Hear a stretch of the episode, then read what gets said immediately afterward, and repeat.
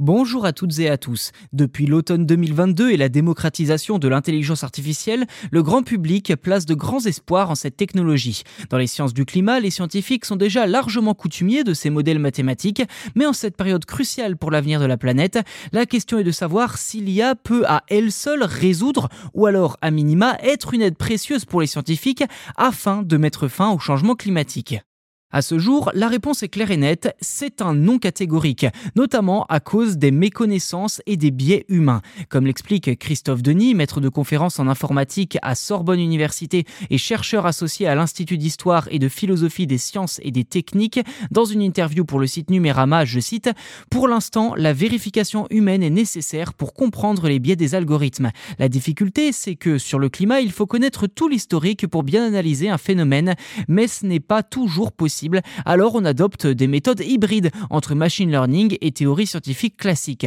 On connaît mal le fonctionnement des turbulences par exemple, mais on connaît très bien d'autres phénomènes qui peuvent être modélisés par des équations mathématiques, grâce à quoi on peut faire des prédictions. Fin de citation.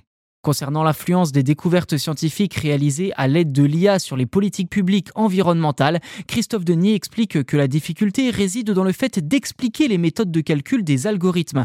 En effet, il est parfois difficile d'appréhender un résultat quand on ne connaît pas la méthode pour l'obtenir en amont, mais il est bien souvent tout aussi difficile de vulgariser suffisamment pour qu'une personne étrangère à la communauté scientifique puisse comprendre en détail de quoi il s'agit. S'ajoute à cela, je cite, l'importance du principe de garantie. Cela signifie qu'en médecine, lors d'un traitement thérapeutique, un humain doit approuver chacune des étapes.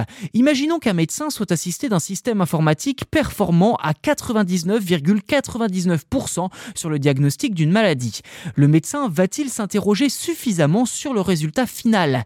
Il y a deux cas de figure. Soit le système a raison et le médecin devient un héros, soit il a tort et le médecin est quand même un peu mal barré. En définitive, dès que le système se trompera, on voudra le débrancher. Fin de citation. Vous l'avez compris, l'IA ne sera jamais infaillible et ne pourra jamais résoudre tous nos problèmes par elle-même, en tout cas pas pour l'instant.